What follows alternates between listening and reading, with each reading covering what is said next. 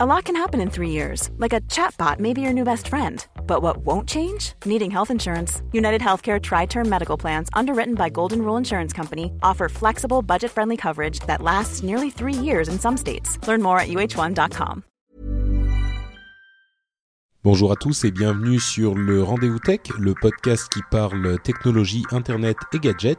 Nous sommes en mars 2009 et c'est l'épisode numéro 3. Les bateaux jouent au morpion.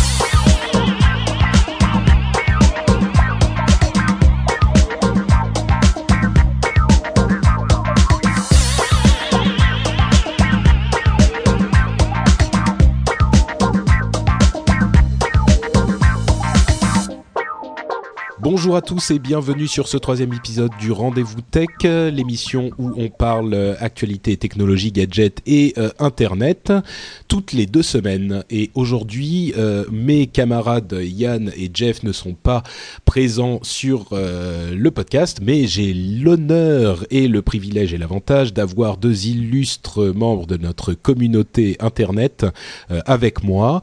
Le premier, c'est Mathieu de macjt.fr qui est un podcast. Euh, bonsoir Mathieu, euh, qui est donc MacJT, si je ne m'abuse. Euh, je sais que je ne m'abuse pas puisque je l'ai écouté à de nombreuses reprises. C'est un podcast sur l'actualité Mac qui est publié toutes les semaines, c'est ça? Voilà, exactement. Tous les dimanches soirs à, 19h30, je traite de, l'actualité du monde Apple, mais aussi plus généralement des nouvelles technologies. Donc c'est une petite émission très bien faite, d'une quinzaine de minutes à écouter euh, avant le, le, journal du dimanche, c'est ça euh Exactement ça, c'était une tranche horaire très peu prise, que ce soit sur les sites d'actualité ou, même ailleurs.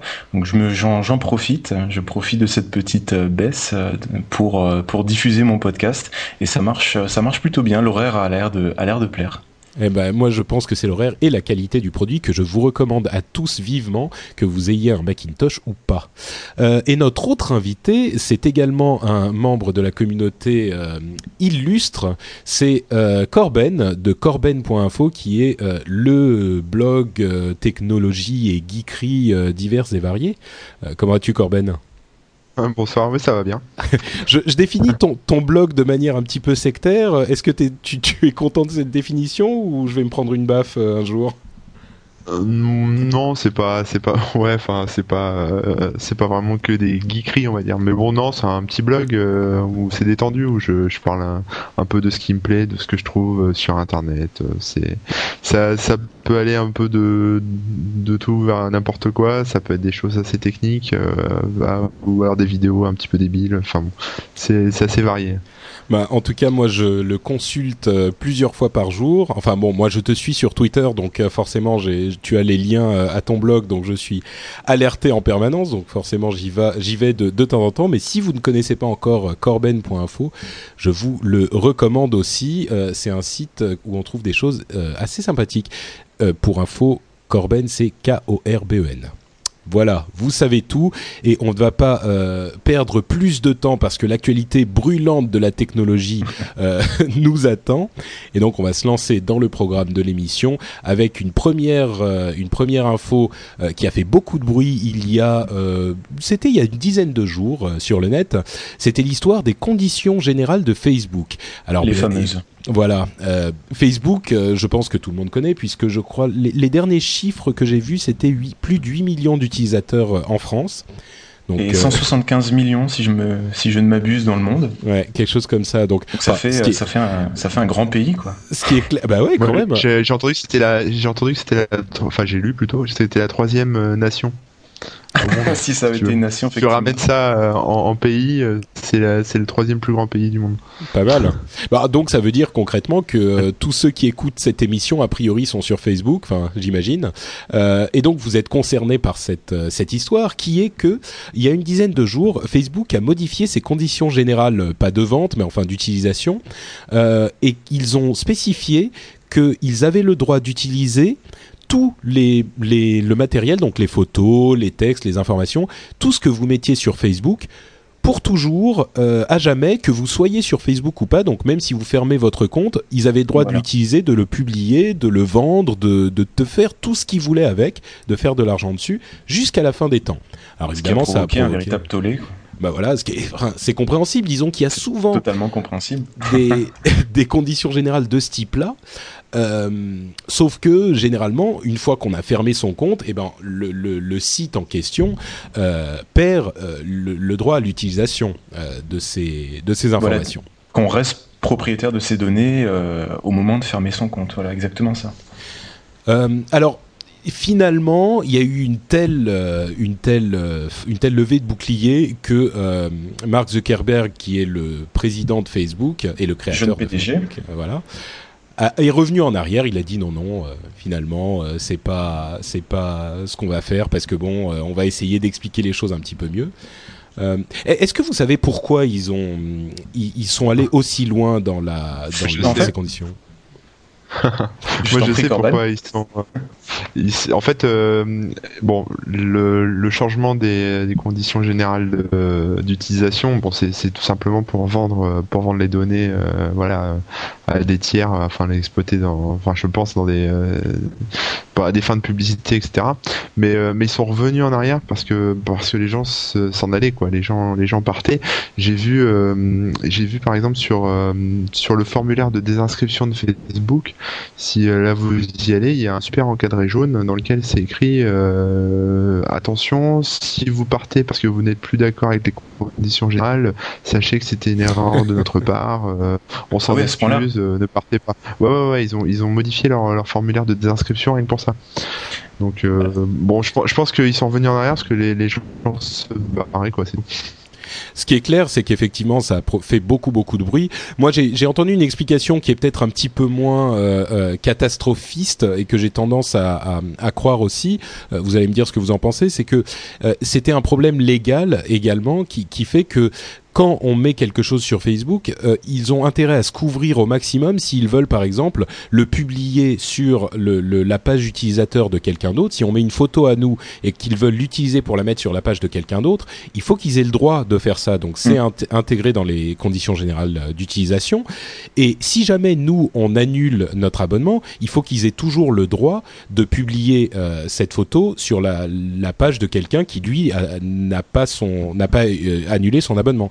Donc ils y sont allés très fort, ils y sont allés très euh, un petit peu euh, avec une main trop ouverte, mais c'était un, une, euh, comment dire une surestimation des besoins légaux qu'ils ont fait à l'origine et c'est une autre explication que j'ai entendue. Donc bon, je sais pas ce que ça vous inspire.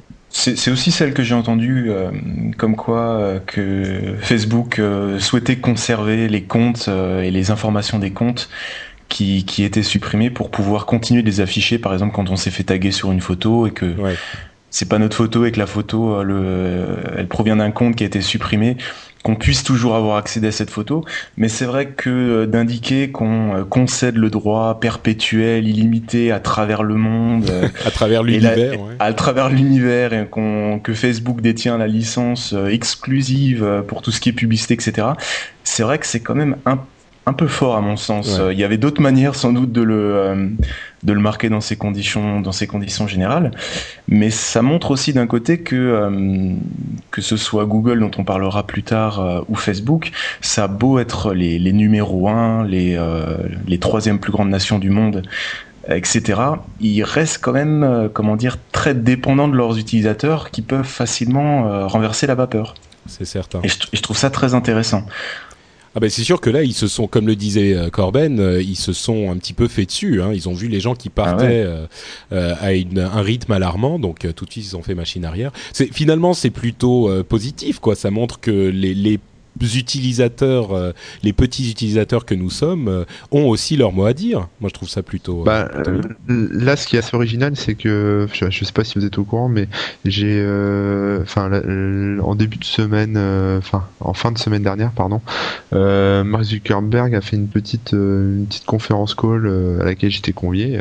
quelle chance Dans laquelle, en fait, il a expliqué que bon, bah voilà, les, ils, ils avaient merdé et que maintenant ils allaient lancer une opération où en gros ça allait être les utilisateurs de Facebook qui, vont pouvoir décider euh, des conditions générales. Donc il allait euh, justement discuter du brouillon, hein, du draft des, des conditions et, et, voter pour chaque chaque partie de, de, ces conditions. Donc il y a tout un document qui explique ça. Il faut s'inscrire sur un groupe, etc. Et tous les utilisateurs de Facebook, donc comme comme une démocratie finalement, peuvent aller voter pour pour, ces conditions. On va voir ce que ça donne. Ça me paraît un peu utopiste, mais bon, pourquoi pas. Ouais, c'est ça sent aussi la grande opération commerciale, ça. Bah, aussi, oui. Certainement, mais a priori, enfin, moi j'avoue que je suis un petit peu sceptique parce que euh, essayer de, de faire euh, voter tout le monde, ce que je suis en train de dire, essayer d'avoir une démocratie, c'est complètement fou, c'est ridicule, ça ne marchera jamais. Euh, bon, oui, c'est une bonne idée peut-être, mais vraiment essayer de faire discuter tout le monde, moi j'ai l'impression, vu euh, ce que ça donne généralement sur Internet, on va plus se retrouver dans un brouhaha incompréhensible que. Mais bon, on sait jamais, hein, ça va peut-être. Ça va être un sac à troll peut-être, sans doute. sans doute, ouais. Euh, donc voilà pour Facebook. Euh, la deuxième grosse histoire qu'on a eue euh, la semaine dernière, c'était le fameux Spectrial de, de Pirate Bay. Alors Spectrial, qu'est-ce que c'est? Trial pour procès, Spec pour euh, spectacle, et Pirate Bay, c'est un site qui indexe euh, des fichiers euh, BitTorrent, c'est-à-dire que ce sont des fichiers qui vous permettent de télécharger des, gros fichiers en P2P. pour les gens qui ne connaissent pas exactement ce que c'est que le P2P, c'est un petit peu le même système que Emule, Casa, tous ces logiciels. C'est la dernière génération de Napster et c'est souvent utilisé pour télécharger des fichiers illégaux euh, de, la musique, des films, tout ça. Le problème, en fait, c'est que, euh, alors évidemment, les, associations de, droits d'auteur, que ce soit euh, de, de, l'industrie du disque ou de la, du, du, cinéma, se sont essayent de s'attaquer encore une fois à ces sites-là qui indexent tous ces fichiers BitTorrent. mais le problème, c'est que d'une part, il y a des des fichiers BitTorrent qui sont utilisés pour des usages parfaitement légaux. Par exemple, si quelqu'un veut distribuer euh, un logiciel libre euh, en, sans que ça lui coûte euh, des millions de, dollars en frais de bande passante, il peut utiliser un fichier BitTorrent et l'envoi de ce fichier va être partagé entre tous les gens qui le téléchargent. Donc c'est très pratique. Voilà, je crois, que c'est bien de préciser que le, le BitTorrent c'est un des, à mon sens, un des premiers systèmes de partage de fichiers qui est utilisé aussi beaucoup d'une manière légale, euh, voire même à tel point que, euh, Microsoft, Apple ou, d'autres s'y intéressent euh, pour l'intégrer dans leur système afin de procéder aux mises à jour système de cette manière. C'est-à-dire vraiment, il y a, un protocole derrière très fort qui peut être utilisé d'une toute autre manière que celle qu'on connaît au téléchargement de films ou de musique. Bien sûr. Euh, alors bon, ça c'est le premier, le premier handicap, enfin handicap pour l'industrie les, du, de la musique et du film, euh, le, qui fait qu'ils auront du mal à vraiment prouver la culpabilité totale de, de, de Pirate Bay. Et l'autre problème légal, euh, c'est que Pirate Bay n'héberge pas ces fichiers, ce matériel illégal. Pirate Bay héberge les références au matériel, qu'il soit légal ou illégal de toute façon. Donc bon, ça c'est pour donner un petit peu de, contexte et puis euh, pour donner un petit peu plus d'informations sur la manière dont ça se passe, sur l'aspect spectral de, cette histoire. Euh, est-ce que vous avez suivi tous les deux euh, cette histoire? Peut-être que vous ah. pourrez m'en parler un petit jour peu. Jour par jour. D'accord. bon, ben, je crois que je crois que Mathieu a envie d'en parler. Dis-moi un petit peu ce qui s'est passé, les, les petites brèves les plus marrantes de cette histoire. Ah bah là on pourrait en faire quasiment tous les jours hein, parce que c'était vraiment un, spectacle en même temps un spectacle de divertissement tant sur la forme que sur le fond. C'était euh, vraiment Excuse-moi, je t'interromps simplement pour te demander peut-être de nous expliquer qui sont ces personnages étranges de Pirate Bay, d'où ils viennent et, à quoi ils ressemblent parce que c'est vrai que c'est des personnages quoi, ils sont bizarres et ils sortent de l'ordinaire. On va les résumer à, quatre personnes. On a, on a deux personnes dont, dont je vais pas essayer de prononcer le nom vu qu'ils sont, vu qu'ils sont euh, suédois. Euh, donc on a on a les deux administrateurs du site, on a on a l'élaborateur et le comment le porte-parole euh, dédié à la communication qui est très fort dans son domaine et on a le fameux homme d'affaires euh, qui, qui finance ou a financé tout ça. Donc on a vraiment une histoire, je pense que ça risque de faire un film. ça risque de faire un film. Donc on a ces quatre personnages parce que c'est vraiment des personnages quand on peut lire les résumés des interrogatoires etc. Ils ont ils vraiment tous un rôle. Et euh, jour après jour, euh, on a eu on a eu un véritable spectacle tant par ces quatre personnages que par ceux représentés comme dit des des fameux ayants droit et des majeurs qui ont démontré vraiment par par A plus B leur leur méconnaissance totale du sujet. C'est vrai que ça a commencé le premier jour. Hein, il y a eu un truc. Ça fort. Ah oui oui avec le comment dire le comment il s'appelle Je crois que c'est oui, oui, tout ce qui est euh, représentant de Sony Music euh, ou avocat de mhm. Warner Bros, etc. Ou même euh, rien que le, comment dire, la personne qui, qui présente l'effet, etc., qui n'arrivait même pas à lancer un PowerPoint ou mettre sa vidéo en pause et qui est censé démontrer, comme expliquer comment euh, techniquement ça fonctionne. C'est vrai que c'était euh, c'était du spectacle, c'était vraiment. Euh, ce qui, est, ce qui est assez marrant, c'est que justement le, le procureur, il, a, il a fait une, en fait il a fait une démo le premier jour de, de comment ça marchait. Et voilà, donc, il, a, il, a, téléchargé un, il a téléchargé un fichier piraté. Donc il, il s'est même rendu lui-même coupable en fait de d'avoir copié et partagé des un, un fichier, on va dire illégalement quoi. Voilà, et d'ailleurs le... pardon. Euh, vas-y Mathieu.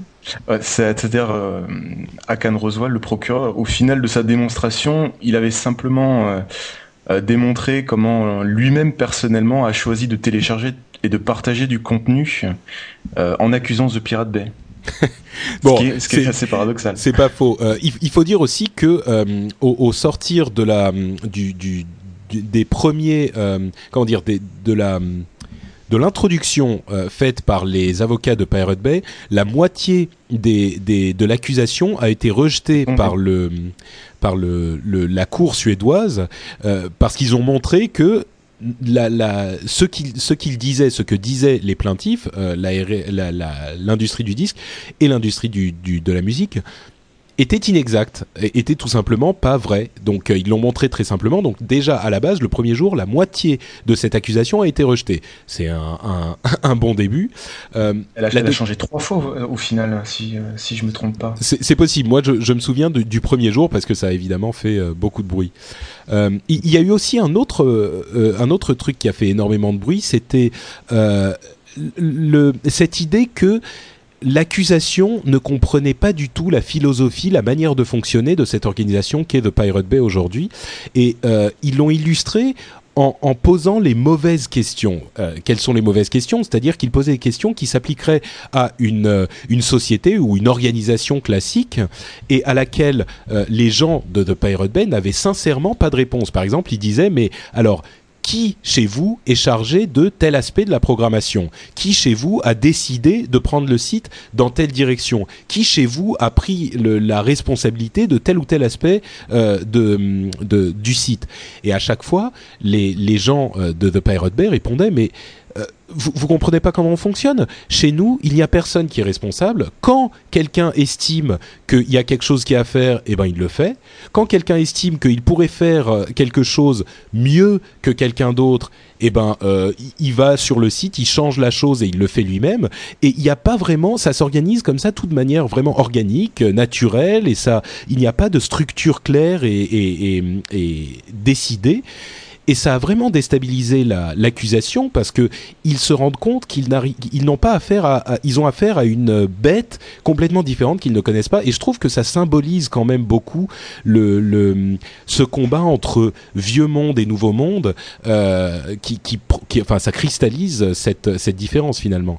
Mmh. Euh, qui est assez hallucinant aussi, c'est que de Pirate Bay, ils sont, enfin, le site euh, en lui-même, il est, il est, complètement autonome en fait. C'est-à-dire que j'avais lu ça euh, il y a un petit moment déjà, euh, où en, fait les, les, administrateurs ne savent même pas où sont leurs propres serveurs. C'est-à-dire qu'ils payent des mecs qui vont acheter des serveurs dans des data centers, etc., un peu partout dans le monde, et les propriétaires du data center ne savent même pas ce qu'il y a sur le serveur. Donc, et, et c'est juste un truc, je sais pas, on, va, on peut imaginer un, un OS un truc qui, démarre tout seul, etc., qui, devient un node, euh, un, nœud du, réseau de Pirate Bay et, euh, et tout ça c'est interconnecté comme un voilà comme un, un vrai réseau peer-to-peer on va dire.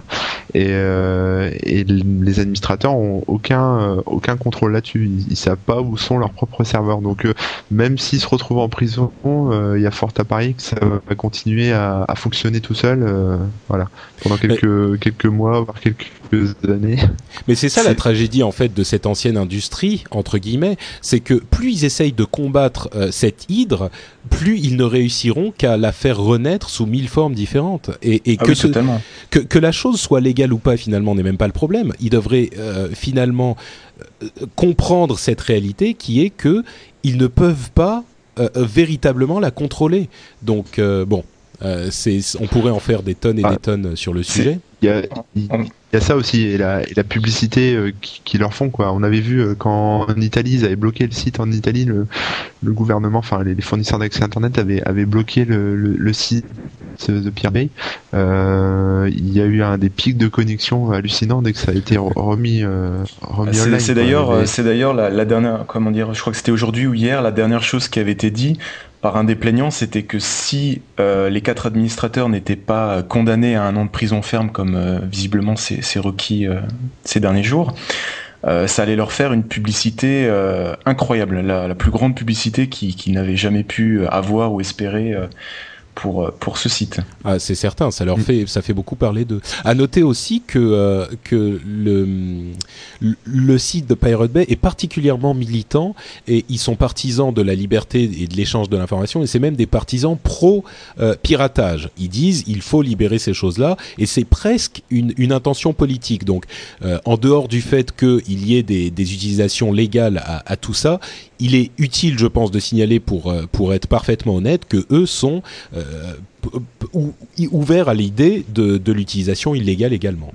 Euh, je crois que j'ai coupé quelqu'un. plus que ça, c'est c'est la, la liberté des- même d'expression en fait. Enfin, au-delà des fichiers, ils ont ils ont par exemple un service qui permet euh, d'héberger des, des photos, euh, qui euh, un service on va dire non non censuré. C'est-à-dire que là demain, je prends des photos de enfin, d'un truc que le gouvernement veut interdire. Bon bah il l'interdit.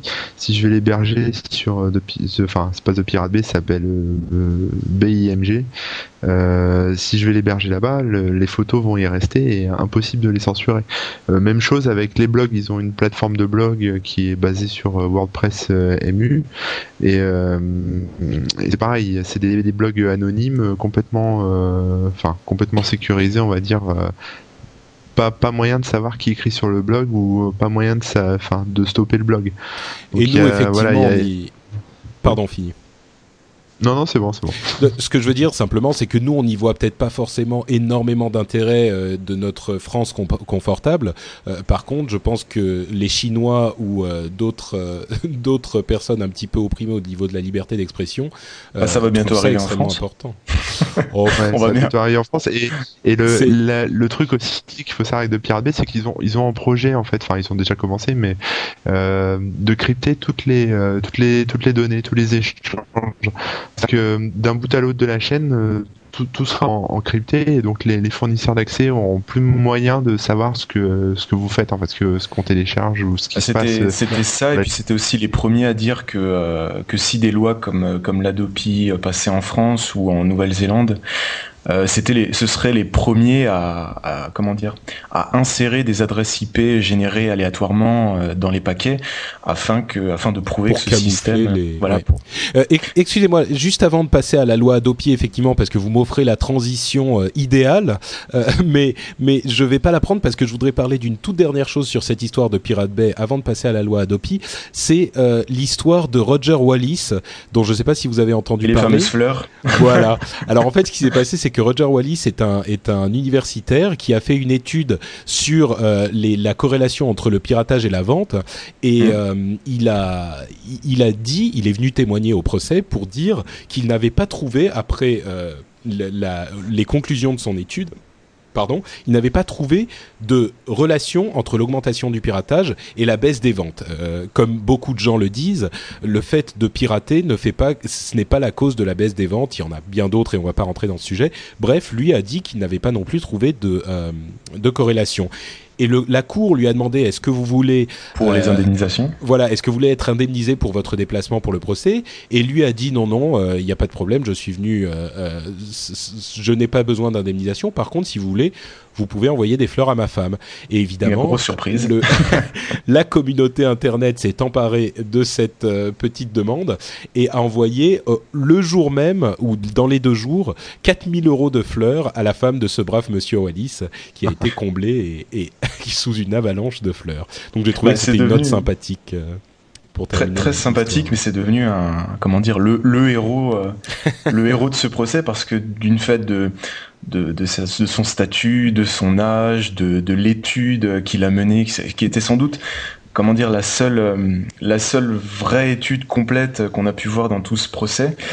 Euh, il a pleinement défendu euh, de, de, tous les côtés en disant voilà le piratage peut créer des choses. Regardez regardez le, revenu des artistes qui a augmenté grâce aux, ventes de concerts et, et non le, chiffre d'affaires des majors grâce à la vente de disques. Donc il a vraiment démontré de A à Z et, forcément sa démonstration de, de 6 ou 7 minutes qui montrait le rôle de The Pirate Bay dans la diffusion d'un torrent, c'était tout simplement euh, la réalité mais cette réalité qui était euh, qui était parfaitement euh, qui était qui était magnifique au final et, et, ça rajoute quand je le disais que ça pourrait devenir un film ça ça rajoute ce côté émotionnel et, et assez incroyable à cette affaire. Et si je peux me permettre de revenir euh, sur ce que tu as dit Patrick sur le fait que que les industries moi j'aime j'aime absolument pas ce terme mais malheureusement c'est ça cette industrie culturelle et tous ces majors qu'on combattent une, une bête qui plus ils vont couper des têtes, plus il y a des têtes qui vont pousser ce qui est exactement ça. C'est vrai que les, représentants des majors, les avocats, les plaignants, etc., ont fait vraiment bourde sur bourde, mais de, jour en jour. Euh, dès le deuxième jour, on a eu, euh, on a eu les différents plaignants qui représentaient les, les différentes euh, industries ou entreprises comme Sony, Universal, etc., et qui présentaient, comment dire, les préjudices et qui faisait des calculs, mais sans, apporter aucune preuve, en, multipliant des prix de gros par des coefficients magiques qui peuvent aller de 2 à 10, en, rajoutant même des, euh, des préjudices moraux, parce que sur le site The Pirate Bay, il y avait des publicités, euh, des publicités à caractère sexuel. Enfin, c'était vraiment du tout et du n'importe quoi. Euh, le, on a eu... le problème, c'est qu'ils font, excuse-moi, ils font, ils font des, euh, ils font des calculs à partir de, de, du nombre, de la quantité de fichiers qui a été, qui a été piraté. Voilà, en plus. Ça, ça, voudrait dire qu'en fait, euh, par exemple, si je, demain je vais télécharger 300 MP3, ils partent du principe que ces 300 MP3, je n'aurais pas acheté. Voilà. Oui, alors, c'est le... alors que peut-être j'en aurais acheté 10 ou 2 ou j'en sais rien. Ah, c'est ce euh, calcul classique qu'ils font effectivement. Ils disent un téléchargement égale une vente perdue, ce qui est euh, évidemment euh, inepte. je, vais, je suis désolé, je vous coupe hein, parce que il faut, il faut aussi qu'on parle de la de la loi Adopi et du reste de notre programme, mais c'est complètement lié je vais résumer très rapidement cette histoire de loi Adopi. C'est une loi qui qui propose, qui est proposé par l'État, qui va être voté dans deux jours en fait et qui a de fortes chances de passer, qui dit que euh, n'importe quel euh, téléchargement illégal sera sujet à une lettre euh, de, de, de, qui va vous qui va prévenir le, la personne qui télécharge qu'il qu'il contrevient à la loi. C'est même pas un téléchargement, c'est-à-dire dès que dès que l'adresse IP de votre connexion internet sera détectée sur un réseau quelconque, un réseau pardon d'échange de fichiers euh, peer-to-peer et sur un fichier euh, jugé comme illégal, et ben là déclenchement de la, de la lettre recommandée. c'est pour ça qu'on ce que j'ai dit avant, c'est-à-dire que on peut être amené à, avoir son adresse IP diffusée, générée automatiquement, et recevoir euh, sa lettre recommandée de voilà. quelques jours plus tard. Alors la première fois c'est une lettre, la deuxième fois c'est une deuxième lettre avec euh, en vous disant attention c'est vraiment pas bien, et la troisième fois c'est carrément, et c'est là que, que le bas blesse et que c'est un véritable danger, c'est carrément on vous coupe Internet pour une période qui va de euh, un mois à un an, ou deux mois à un an. Et je, enfin, il y aurait des lettres, des, des, des, pages entières à écrire sur euh, l'ineptie de cette mesure. Enfin, je sais pas. Il y en a déjà. Il y en a déjà, tout à fait. J'en ai écrit, j'en ai écrit. le, certaines choses qu'on pourrait dire sur ce, sur cette mesure, sur cette loi, c'est que d'une part, c'est totalement inapplicable. D'autre part, c'est sujet à des erreurs monumentales. Et euh, enfin, je pense que la, le dernier élément, c'est que couper Internet pour ça, c'est couper complètement de, de, de la vie euh, de la société quelqu'un pour un crime euh, sur le sans aucun procès et sans aucune procédure légale parce que euh, entre parenthèses la l'autorité qui s'occupe de ça n'est pas une cour de justice c'est une organisation euh, euh, étatique enfin qui, qui fait partie qui est mise en place par l'État mais qui contacte directement les fournisseurs d'accès internet donc ah. on, on, peut arriver à des enfin moi j'avais proposé en plaisantant que en plus de la coupure à internet on vous coupe également l'électricité l'eau voilà. courante et ce genre de choses parce que finalement si vous avez l'électricité, vous avez effectivement, c'est un des trucs qui vous permet d'arriver à, à, à, télécharger ce fichier illégal ou à aller sur les sites euh, X ou Y. Et ben voilà, il n'y a pas de raison, hein, l'électricité sert aussi à ça. ça. Euh, c'est voilà. exactement ça, surtout. Enfin, c'est c'est vrai qu'on pourrait en écrire des pages, et c'est vrai qu'on voit que les comment dire les, choses qui reviennent assez souvent, euh, que ce soit l'Adopi ou euh, la responsabilité de l'hébergeur euh, d'un fichier illégal, etc. On, peut remarquer que la plupart du temps, ces lois sont soulevées ou mises en place par des gens qui n'y connaissent vraiment strictement rien et que si on devait le ramener au monde réel, ça paraîtrait totalement totalement débile. C'est-à-dire par exemple, c'est comme si cette loi Adopi, c'est comme si on on, on, disait aux sociétés, comment dire, aux sociétés d'autoroute, bah c'est à vous de regarder dans chaque bagnole euh, s'il y a de la drogue, parce que euh, si on trouve une voiture euh, sur l'autoroute avec de la drogue, ce sera de votre faute et faudra la mettre. Enfin, il y a. Non, vraiment, effectivement, oui. C'est, c'est, ça. Enfin, là encore, effectivement, on pourrait en dire des tonnes. C'est un petit peu décevant parce qu'on avait l'impression avec la fin des DRM dont on parlait dans le dernier épisode que les choses allaient un petit peu mieux et puis on se rend compte qu'il y a des reliquats de, ces, de cette mentalité dépassée euh, qui veut faire de tout le monde un, un, sur Internet, qui veut mettre la responsabilité sur des gens qui n'ont pas cette responsabilité. Et euh, c'est évidemment le lobby encore une fois de, de l'industrie du disque et de la et de la et du cinéma. Alors j'aimerais également qu'on soit qu'on soit précis. Euh, Peut-être que en, en, avec tout notre discours, on a l'impression que euh, on est plutôt pour le piratage et pour ce genre de choses. Moi, je crois que dire les choses comme ça, c'est se tromper de débat. Moi, je crois que, au contraire, il faut que, que ces industries évoluent et de la même manière que à l'époque où on a créé le disque, euh, les gens ont pensé que plus personne n'irait voir des concerts. À l'époque où on a créé la, la télé, la cassette, euh, la, la cassette la les gens ont pensé que, que euh, plus personne n'achèterait de musique. euh. C'est très intéressant d'aller sur le site de comment s'appelle cet institut Liena et de retrouver ouais. les, les, comment dire les, les reportages de JT des années euh, des années 70, 80, 90 sur le, le tourne-disque, sur ouais. le, le, le, comment dire le, là où le moment où ils ont présenté le premier dupliqueur à cassette Philips où ils indiquaient on, il y avait déjà ce mot piratage, il y avait déjà cette industrie euh, cette industrie culturelle qui se méfiait et qui voulait mettre des taxes des taxes ouais. sur les supports les supports. C'est vraiment très intéressant de, de retrouver des vidéos comme ça. Et euh, donc effectivement notre, discours à nous qui sommes plongés dans la technologie, c'est plus il faut trouver de nouveaux modèles économiques et de nouveaux moyens de, de partager et de faire gagner de l'argent aux artistes, plutôt que de s'accrocher aux anciens qui ne sont plus d'actualité dans le monde d'aujourd'hui. Enfin, si on vous dit aujourd'hui, moi je vais euh, créer des, des, contenus audiovisuels et les donner gratuitement à tout le monde et les, les donner en accès gratuit à, la, à toute la, la, France et au monde entier, des productions qui vont coûter des centaines de milliers d'euros et des millions d'euros, vous allez me prendre pour un fou. Et pourtant, euh, et... ce modèle existe à la télé depuis des dizaines d'années. Il fonctionne très voilà, bien. Par la pub. Là où on doit, là où on doit quand même, euh, enfin, on doit reconnaître que les, que l'industrie, on va dire, comme tu disais, euh, comme tu disais, euh, Mathieu, l'industrie euh, de la, de la culture est, est assez, assez balèze.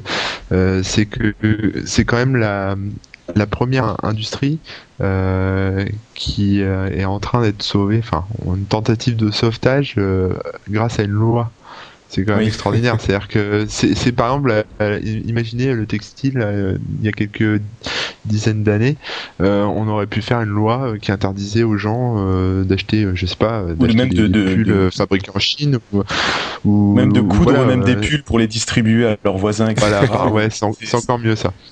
et, et, donc ils ont fait, ils ont fait quand même un, lobbying assez extraordinaire. Bon, c'est vrai que le, enfin, c'est vrai que le gouvernement en place est plutôt favorable à ce genre de choses, on va dire. Mais mais ce qui est, enfin, moi, c'est, ça va même au-delà de ça. C'est-à-dire, c'est, pardon, c'est tellement des Pardon, à chaque fois que chaque fois que j'en parle, je, m'énerve, mais bon, le, côté positif qu'il faut, enfin, faut bien garder en tête, c'est que c'est complètement inapplicable. Les FAI ont complètement techniquement c'est impossible. Déjà les sociétés qui vont récolter des adresses IP, euh, déjà c'est des sociétés privées. On sait pas comment elles vont faire ça, on sait pas. Euh, ouais ouais c'est très opaque. De quelle manière C'est super opaque. Euh, aux États-Unis il y a un gars qui a réussi à faire accuser son imprimante de, de téléchargement illégal. Oui, j'avais vu ça. Faut dire que faut dire que c'est du n'importe quoi. On peut on peut falsifier les IP, on peut faire tout ce qu'on veut. Bref, donc, déjà, ça part sur un principe bancal, on est, on est mauvais. En plus, le, le, traitement, la, la quantité, le, etc., le, traitement qu'il faut pour, pour faire tout ça, les, les fournisseurs d'accès Internet ont, ont, ont dignette. On, on, nous a fait croire pendant plusieurs mois là, avec les accords Oliven qu'ils avaient signé ça et qu'ils étaient d'accord pour, pour appliquer ça.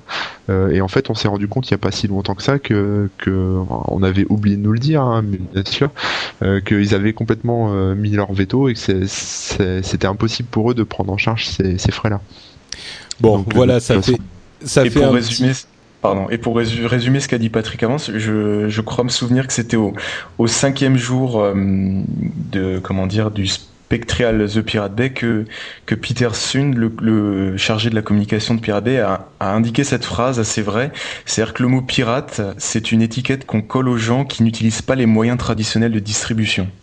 Et je crois que ça, devient particulièrement adapté euh, depuis, depuis quelques années on pourrait multiplier les exemples effectivement et dire et expliquer comment l'industrie du disque aux États-Unis s'est fondée sur un piratage complet. Mais bon, si vous voulez découvrir tout ça, euh, allez sur Wikipédia, c'est très intéressant. Euh, peut-être, euh, Corben, que tu peux nous expliquer très très rapidement en une minute, parce qu'on a fait beaucoup sur le piratage, même si c'était important, ce qui s'est passé avec la loi néo-zélandaise et cette histoire de blackout sur Twitter, parce que on parlait beaucoup de Twitter dans l'épisode précédent. Là, c'était une, une utilisation intelligente de, de l'outil, enfin intéressante en tout cas. et ce qui se passe aujourd'hui pour, pour la loi Adopi sur le net en général bah, pour euh, pour la Nouvelle-Zélande, euh, j'ai pas tout suivi, donc euh, je pourrais pas te dire, mais je pense que ça doit être plus ou moins le même le même topo. en gros, ils doivent avoir un espèce de filtrage qui doit les, les empêcher de, de faire ce qu'ils veulent sur Internet. Et bah, la loi Adopi, c'est pareil. En fait, on a, enfin, Internet s'est un peu mobilisé pour pour passer en blackout les, les sites. Les, les, sites, c'est-à-dire montrer sous forme de, de protestation pacifiste que, qu'on n'est pas d'accord avec euh, avec cette loi.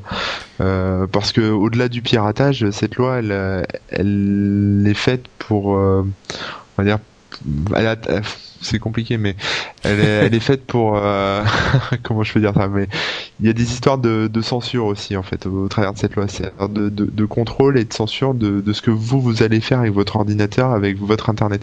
Euh, on a parlé par exemple d'installation de logiciels euh, sur euh, sur votre ordinateur, donc il y a plein de gens qui protestent contre ça, mais c'est quand même une des idées qui a été évoquée par par Madame Albanel. Hmm. En France, oui, je parle, je parle de la France. Hein, je peux pas parler de la nouvelle. J'ai pas tout suivi, mais euh, même chose pour les histoires de, blacklist et de whitelist. Il n'y a pas si longtemps non plus. Euh, euh, Christine Albanel a proposé pour euh, pour euh, répondre aux problèmes des des bornes d'accès Wi-Fi ouvertes à tous, de mettre en place des, des, des whitelists, listes blanches, c'est-à-dire de en Chine par exemple où ils sont censurés de partout, ils ont le droit à une liste noire, c'est-à-dire qu'ils ont le droit à accéder à tout Internet, sauf bah, on bloque les sites au fur et à mesure, sauf YouTube, sauf machin, sauf truc. ici là, ce que veut faire ce que veut faire Christine Albanel, c'est encore pire. Elle veut faire l'inverse, c'est une liste blanche. En gros, t'aurais accès à rien du tout et elle t'autoriserait d'aller, euh, je sais pas, sur le site de l'UMP, euh, sur le site de l'Elysée et basta. Et, le reste, euh, niet. Et je, voilà, je crois que le, le fait de, de dire on va faire une liste blanche, ça montre déjà l'incompétence de la personne par rapport à la technique. Euh, on sait, on sait tous très bien que tous les sites internet, bah internet, c'est, c'est la base d'internet, c'est des Ouais. liens, donc les sites sont connectés entre eux et Je- les sites affichent des données. Donc rien que ça, rien que le fait de dire on va faire une liste blanche et pas une liste noire, ça montre déjà l'incompétence de, de la personne dans vous- ce domaine. Il y a beaucoup de Alors, le passion dans le débat. Euh, ah bah Le- vas-y, moi je voulais nous ramener Ouais, vers, je- je termine- vers ce pardon, petit je termine blackout. juste sur le, je termine juste sur le blackout deux secondes. Le, le blackout, donc euh, passer son site en noir, bon bah, on sait bien, on sait tous que ça servira à rien, que ça va pas, euh, que ça va pas euh, empêcher la loi de passer, etc. Mais bon, c'est quand même, euh, une- on va dire un- important parce que c'est quand même une protestation et c'est quand même. euh, Enfin, on pourra pas nous dire après que euh, qu'on n'a rien fait, qu'on n'a pas protesté et que c'est passé comme comme tout le reste, euh, voilà, euh, en douce et, qu'on n'a rien senti. Là, on- des, des tonnes de gens protestent, des tonnes de gens euh, râlent, des tonnes de gens voilà se S'expriment. voilà, se- Et, et c'est vrai qu'on mais qu'on revient un peu à ce qu'on a dit à Facebook avant, c'est vrai que euh, nous, petits utilisateurs, euh, le fait par exemple pour ce blackout de changer son avatar sur MSN, sur son blog, euh, des gros sites qui ont même suivi le mouvement de passer les images en noir et d'indiquer que voilà ce qu'on aura après après la fameuse loi 92A, je crois, euh, a fait un, tel un tel ramdam que euh, euh, les ministres Stephen Joyce, communication et technologie euh, de Nouvelle-Zélande, n'ont pas annulé cette loi, mais ont mis un sursis. Il y a eu tellement de mouvements sur Twitter, sur tous les mêmes des très gros sites, que le- les ministres, voire même le premier ministre, a dit bon, on va, on va repousser la loi, on va remettre les gens dans une salle, et puis il faut que d'ici un ou deux mois, ils arrivent à un accord et que euh, tout soit ok. Mais ça prouve quand même que rien que sur Internet, on, on peut faire du mouvement et ça marche peut-être même mieux que dans la rue. Bah, espérons en tout cas que les gens nous entendront euh, euh, avec notre petit blackout modeste euh, sur Mais, Internet. mais je, je pense que si la loi en France, euh, là, vu qu'elle va être discutée bah, bientôt, d'ici quelques jours, euh, ou quelques semaines, euh, risque réellement de passer. On, on a déjà pas mal de grosses sociétés qui se sont réunies, que ce soit au-delà de Free qui est toujours, euh, qui est toujours tout seul à qui protester, porte bien son nom. qui porte bien son nom. On a les gros sites, que ce soit Google, YouTube, etc. Euh, on imagine euh, la loi réellement passée ou une moitié de loi ou quelque chose comme ça. Vous imaginez, vous allez sur euh, sur des sites appartenant à Google, Dailymotion, etc. Et puis vous avez tout le site en noir ou des parties cachées qui vous expliquent la loi. À mon avis, le gouvernement français qui recule devant quelques dizaines de milliers d'étudiants risque de pas mal reculer Bah, face à des espérons, hein, grosses euh, sociétés ou, ou- ou des milliers de sites internet. Espérons effectivement. Ce qui est clair, c'est que euh, cette loi va être discutée dans deux jours et elle risque de passer. Mais enfin, ce qui, le, le maigre espoir qu'on a, c'est que de toute façon, elle n'est pas applicable. Donc qu'elle passe ou qu'elle Et, euh, passe pas. techniquement, elle est pas applicable. ouais. C'est, c'est- ça, c'est, c'est vrai Allez. qu'à la fin, on, on peut reculer, on peut reculer du sujet en se disant de toute façon, ce sera pas. Bon allez, on, range, on range le sujet piratage dans une boîte. Euh, c'est- c'est- C'était un petit peu plus long que je ne le voulais, mais c'est pas grave, c'était important. Euh, et on parle maintenant de Gmail, euh, qui il y a une dizaine de jours là encore a été inaccessible pendant une heure. Gmail, donc le service de, de courrier électronique de Google. Et le monde entier s'est arrêté de respirer arrêté. pendant cette heure-là parce Comme que le 31 Google, janvier. exactement. Google qui ne marche pas, c'est la fin du monde et en particulier Gmail. Alors ce qui s'est passé, c'était un nouvel algorithme sur un serveur qui a fait que euh, un serveur européen a été surchargé, a été saturé Et ça s'est répercuté, voilà. Ça s'est répercuté sur d'autres, mais euh, ça c'était vraiment euh, intéressant de voir la réaction d'internet parce que le, le, le, le monde entier l'a su immédiatement et il y a beaucoup de gens qui ont été profondément affectés par la chose, que ce soit dans le travail ou même dans leur euh, dans leur euh, euh, émotion. Il y avait beaucoup de commentaires sur Twitter notamment, beaucoup de gens qui disaient que ils n'étaient ils ils étaient roulés en boule dans un coin en train de pleurer, qu'ils ne savaient pas quoi faire devant leur ordinateur, rouler dans, en boule dans un coin, c'était moi d'ailleurs. Mais bon, c'était effectivement assez drôle de voir à quel point un truc qui ne marche plus affectait le monde entier. Euh, et avant de vous laisser la parole pour avoir vos, vos réactions, je sais que Mathieu a des choses à dire là-dessus. Euh, je donnerai euh, un exemple de la différence entre Google et d'autres sociétés. Euh, la réaction de Google, euh, hormis le fait de corriger le problème assez rapidement, en à peu près 40 minutes, ça a été de créer un, un- une sorte de tableau de bord de toutes Mhm. ces applications pour informer tout le monde très facilement et très simplement sur le statut des applications et les différentes pannes qu'il pourrait avoir sur les applications et évidemment donner également les, les, les, processus de résolution qui mettent en place s'il y a des pannes. Et euh, moi j'ai découvert ça donc euh, quelques jours après le, le, la panne quand ils l'ont mis en place et j'ai trouvé ça génial de simplicité et d'élégance parce que comme tout le monde le sait hein, quand on est coincé dans un train à l'arrêt euh, on est deux fois moins stressé si on nous dit ce qui se passe. Et ben là ça offre un moyen super simple et super pratique de, de déstresser simplement en donnant l'information et de manière vraiment super simple au point que moi je me suis demandé pourquoi toutes les sociétés ne faisaient pas la même chose euh, de la même manière euh, que ce vrai soit. On en a eu bien besoin avec MobileMe par exemple. Euh, par exemple, ouais, non, mais on pense à Apple, on peut penser aux fournisseurs d'accès. On parlait de Free, euh, de Free euh, tout à l'heure. Free a parfois des, des, problèmes. Et ben, simplement le fait d'informer tout le monde comme ça aussi simplement, ça aiderait. Mm. Mais bon, donc ça, moi j'ai trouvé qu'ils avaient bien géré la chose, mais ensuite il y a effectivement d'autres considérations sur sur cette histoire de, de Gmail qui s'arrête. je vais donner la parole d'abord à Mathieu parce que il était un petit peu vocal sur la chose. Euh, ça t'a inspiré C'est vrai que j'ai déjà, j'ai déjà pu traiter très rapidement le sujet dans, dans le dernier épisode de MacJT, mais euh, j'ai quand même du contenu exclusif que j'ai pas pu aborder justement du au format de, mon podcast.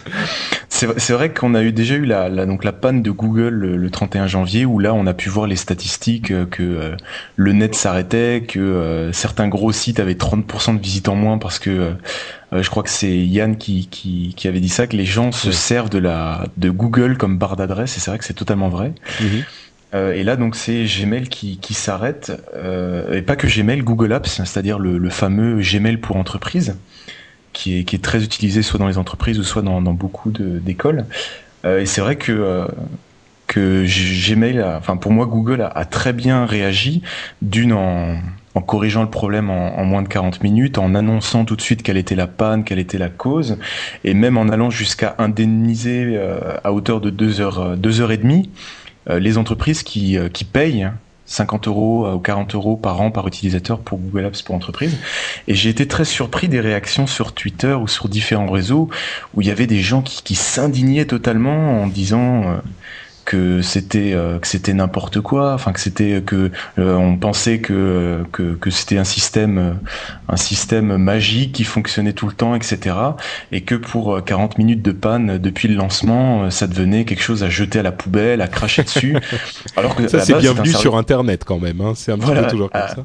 on a l'impression que c'était un dû pour les utilisateurs que ça marchait tout le temps. Et c'est vrai que j'étais très surpris cette mais donc toi quand même tu, tu, tu as une, une image en fait quand même positif de Google. J'avais eu l'impression que tu étais un petit peu plus critique, hein, mais je suis, je suis surpris en fait de t'entendre euh, euh, plutôt euh, satisfait de la manière dont ça a été géré, même par rapport à ce problème. Quand, quand j'utilise un, produit encore plus en informatique, j'accepte le déjà moi-même j'accepte le fait qu'il y a des pannes. Hmm. et quand il y a des pannes, c'est vrai que quand c'est quand il y a une très grosse panne, surtout visiblement cette panne qui est qui était en fait l'algorithme qui souhaitait rapprocher le plus les données de son utilisateur et en même temps une opération de maintenance qui était censée décharger les, les demandes sur un autre data center. Euh, quand il y a un gros problème, que c'est réglé en 40 minutes, que euh, dans les 5 heures qui suivent, on ait l'explication, qu'on ait un tableau de bord qui est mis en place, qu'on ait une indemnisation triple ou quadruple de la panne réelle, euh, moi je regarde ça, je fais bah écoutez, euh, vu, vu la voilà, il, vu il faut être difficile pour pour pas trouver ça bien géré. Ouais, voilà, vu la gratuité du service et quel service ou euh, le prix proposé par rapport à d'autres solutions IBM ou. Hi, I'm Daniel, founder of Pretty Litter. Cats and cat owners deserve better than any old-fashioned litter. That's why I teamed up with scientists and veterinarians to create Pretty Litter. Its innovative crystal formula has superior odor control and weighs up to 80% less than clay litter. Pretty Litter even monitors health by changing colors to help detect early signs of potential illness. It's the world's smartest kitty litter. Go to prettylitter.com and use code ACAST for 20% off your first order and a free cat toy. Terms and conditions apply. See site for details. I'm Sandra, and I'm just the professional your small business was looking for. But you didn't hire me because you didn't use LinkedIn jobs. LinkedIn has professionals you can't find anywhere else, including those who aren't actively looking for a new job but might be open to the perfect role, like me. In a given month, over 70% of LinkedIn users don't visit other leading job sites. So if you're not looking on LinkedIn, you'll miss out on great candidates like Sandra. Start hiring professionals like a professional. Post your free job on linkedin.com/people today. Euh, ou Microsoft Exchange, euh, la personne qui se plaint, euh, j'ai envie de lui dire, euh, vous avez rien testé d'autre. Hein testez une fois Hotmail, testez une fois des adresses email gratuites. Euh, Et toi. Corben, t'as- t'as cédé à la panique ou t'es aussi positif Non, que, mais moi j'ai même pas vu la panne moi. Je sais pas pourquoi, hein, mais je suis sur ça, en fait je suis sur Google Apps, euh, j'ai une version euh, une version entreprise euh, gratuite hein, mais une version entreprise et, euh, et ça m'étonne que tu dises que c'était que c'était en panne aussi parce que j'ai pas j'ai pas vu la panne. Alors peut-être parce que j'avais euh, j'ai enfin je récupère mes mails en, en IMAP euh, dans Thunderbird euh, Ouais, l'IMAP j'ai a aussi pas été affecté euh, et, et- et de toute façon tous les tous les serveurs n'étaient pas affectés, hein, mais effectivement. euh, C'était une- Donc moi j'ai pas j'ai pas vu le souci mais après ouais j'ai vu les réflexions sur Twitter et ça m'a beaucoup fait marrer parce que euh, des gens qui, qui râlent euh, sur Twitter hein, surtout les, les gens qui sont sur Twitter qui râlent contre Gmail alors qu'il y a pas si longtemps euh, Twitter était en panne euh, toutes les- tous les quarts d'heure Euh, je trouve que c'est un, c'est un peu ironique quoi c'est vrai qu'au final, on peut, vrai. on peut mesurer l'image de Google. C'est-à-dire vraiment, on a l'impression que Google, c'est une société, une société de la main de Dieu qui doit fonctionner quoi qu'il arrive. Bah, c'est vrai, euh, tu le dis, tu le dis en rigolant, mais effectivement, c'est c'est tout à fait dû à cette image qui, jusqu'à il y a quelques semaines, était une sorte de, de forteresse absolument infaillible. Et Google, on était convaincu que ça marcherait 100% du temps jusqu'à la fin des temps. Aujourd'hui, c'est vrai qu'on a un tout petit peu de recul par rapport à ça, et on se dit, il y aura, comme pour tout service informatique, des moments pannes. où euh, voilà, des pannes. Euh, on va euh, aller un petit peu plus vite sur les histoires suivantes. Euh, il y a une histoire sur le trafic Internet, une analyse du trafic Internet en tout cas qui a été faite par une firme européenne qui fait ce qui s'appelle du Deep Packet Inspection. On va pas rentrer dans les termes techniques, mais c'est une analyse, une analyse de ce qui se transmet sur Internet. Et ce qu'ils ont remarqué, c'est que le trafic de sites pornographiques et le trafic de P2P, de- dont on parlait tout à l'heure, donc euh, de, de services d'échange de fichiers souvent illégaux, et ben ces deux trafics étaient en perte de vitesse. Donc euh, c'était une énorme surprise parce que euh, on a toujours eu l'impression que euh, l'internet était utilisé pour deux choses, pour le, la pornographie et euh, l'échange de fichiers illégal. Et ben là, il prouve que, alors, il faut faire attention parce que c'est pas que les, à les- prendre avec des pincettes, ouais. Ouais, c'est pas que les chiffres sont en baisse, c'est que la, la, la- le pourcentage d'utilisation baisse. C'est-à-dire que ça continue à croître, mais moins vite que le reste. Et il faut également euh, dire que ça représente toujours plus de 50% des parts d'utilisation de toute façon. Donc ça reste quand même euh, très très important. Euh, mais c'est quand même une surprise de voir ce ralentissement. Euh, très rapidement, les gars, est-ce que ça vous inspi- inspire quelque chose, euh, Ouais, Corben ouais, c'est- normal. euh, Les, les gens font moins, euh, enfin, vont de moins en moins sur le, peer-to-peer. C'est à cause de toutes ces lois. ils, ils- ils- ils font du, du direct download. Ils vont télécharger directement les fichiers. Ils, ils passent plus par le peer-to-peer, donc ça m'étonne pas. Moi- plus- je dirais plus plus- sérieusement. Ouais, je, pardon. euh, je pense que c'est, excuse-moi, je pense que c'est aussi, euh, enfin, les, les gens, euh, voilà, ça, ça leur passe un peu. Ils, ils vont sur, euh, ils vont sur Dailymotion, ils vont sur YouTube. Ils, enfin, ils, ils font beaucoup de choses comme ça qui, et je pense que c'est ces petites choses-là qui, qui grignotent euh, petit à petit la, on va dire la, la part de, du porno ou des. ou des- Bah, c'est la démo- démocratisation du, Voilà, du média. exactement. C'est c'est le c'est le terme que j'allais utiliser. Pour moi, c'est vraiment la la démocratisation de de ces outils ou même de de l'outil en lui-même. C'est-à-dire, c'est vrai que euh, on peut le voir, je pense tous dans son entourage. On en a même déjà. euh, euh, la mamie ou le papy qui, sans le savoir, a cliqué sur un lien du mail et s'est retrouvé sur une vidéo sur Dailymotion, etc.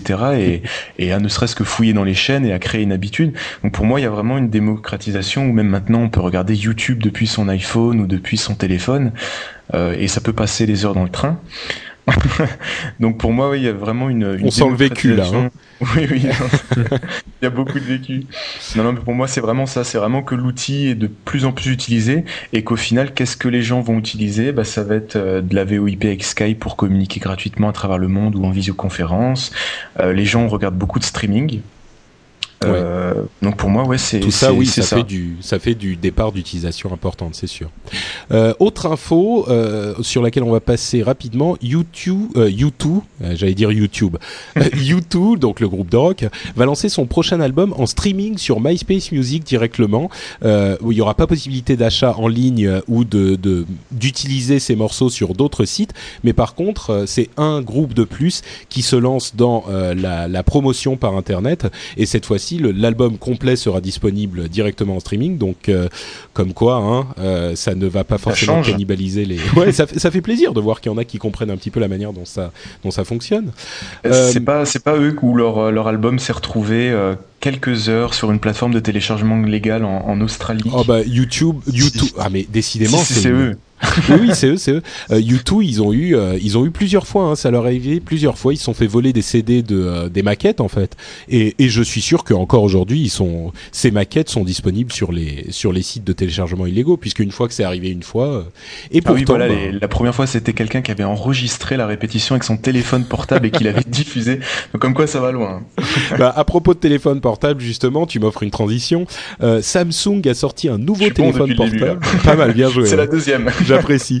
Euh, Samsung a sorti un, enfin va sortir un nouveau téléphone qui a été présenté à Madrid au, salon, euh, super gros salon sur les euh, les, les, les, informations des médias euh, téléphones. Ah, qu'est-ce que je raconte? Des téléphones portables.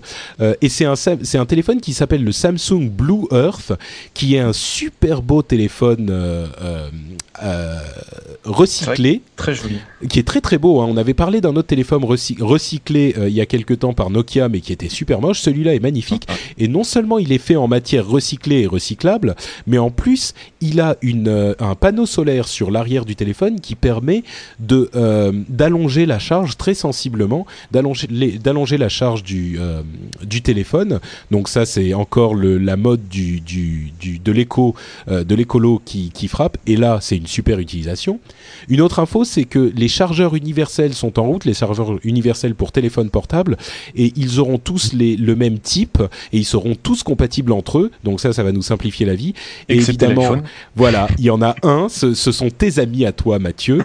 Euh, chez Apple, ils font rien comme les autres euh, et donc ils ont décidé qu'ils n'adhéreraient pas à ce standard. T'as bah, quelque chose à dire pour les défendre ils, ont déjà un petit peu créé le leur. C'est-à-dire que le dock connector euh, de l'iPod, c'est le le même pour, euh, enfin non pas le même, mais on a des, ils fournissent même les adaptateurs euh, quand on achète son son iPod pas faux, Touch, etc. Donc c'est vrai qu'ils ont déjà eux-mêmes un petit peu, comment dire, anticipé en créant en créant eux-mêmes leur propre standard. Mais c'est vrai que c'est à se demander des fois pourquoi chaque téléphone Nokia a quasiment son propre chargeur, sa propre prise, sa propre technologie. Bah, c'est pour vendre des, c'est pour vendre des chargeurs, je pense. Hein.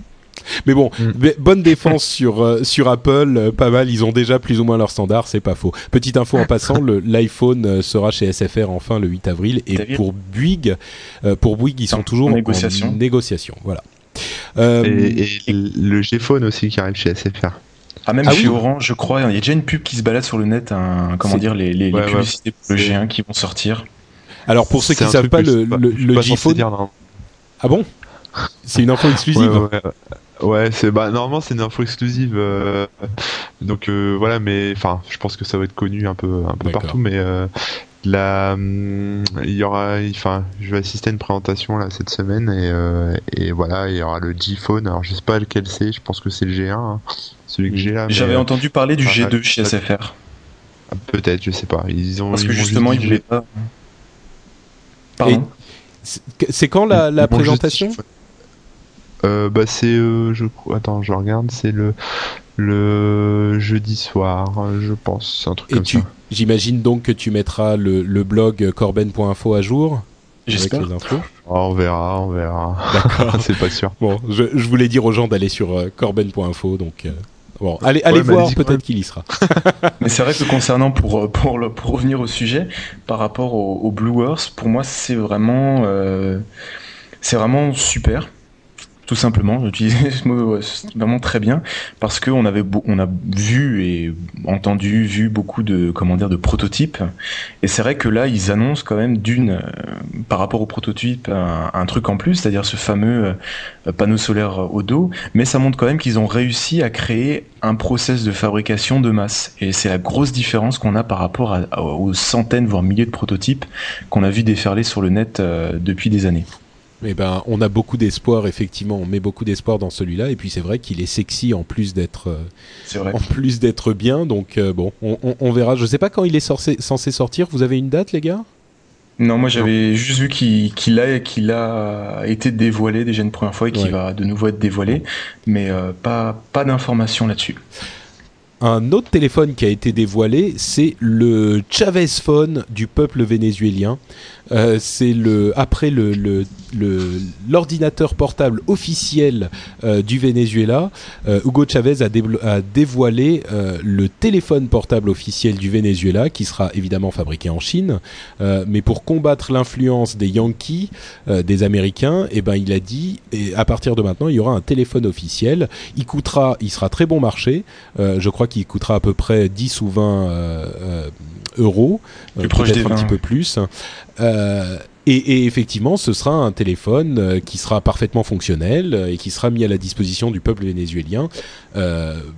pour, un prix très raisonnable.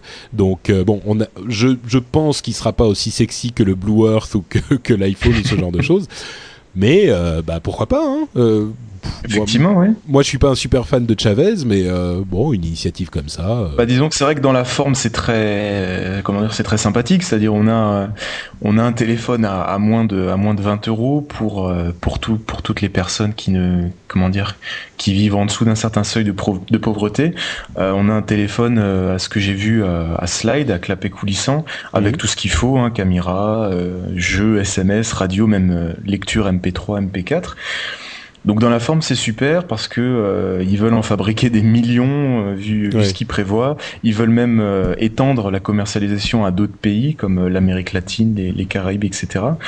Mais c'est vrai qu'après quand on commence un petit peu à, à fouiller, on se rend compte que c'est une société qui a été créée, qui est détenue par le, le comment dire le, le pays, le, donc le Venezuela, et 15% par la Chine, que c'est un modèle qui a été repris des Chinois. Que on sent que derrière il y a une voilà c'est ah bah, ça mon problème. Il est, il est évident qu'il c'est encore un téléphone avec, euh, avec une batterie qui va prendre feu, ça. Avec une, une batterie qui va prendre feu. et, si, si j'ai bien compris, c'était le, le, comment dire, le, la base, c'était que euh, euh dans ce pays-là, il y a, euh, je crois, 6 ou 7 millions de téléphones importés par an et qu'ils ont créé ce téléphone pour capter une certaine part de, de marché qui pourrait réduire l'utilisation des devises. Donc c'est vrai que dans le fond, ça redevient des sujets politiques euh, pas très intéressants ou, ou, trop intéressants trop euh, intéressants en fait ou voire intéressés euh, mais bon effectivement l'initiative on se doutait bien que ça n'allait pas être dénué d'intention politique si Chavez la mettait en place. De ce côté là on n'est on n'est pas déçu l'autre histoire bizarroïde de, de, du, de la semaine c'est l'Atlantide découvert grâce à Google Earth. Alors on savait qu'il y avait énormément de choses découvertes grâce à l'outil Google Earth que vous évidemment tout le monde connaît. Cette fois-ci, c'était l'Atlantide qui avait été découvert. Euh, et c'est vrai que je sais pas si vous avez vu les images, mais quand on voit ces traces euh, au fond de l'océan complètement euh, géométriques, c'était saisissant quoi. On se demandait vraiment si ça pouvait être ça.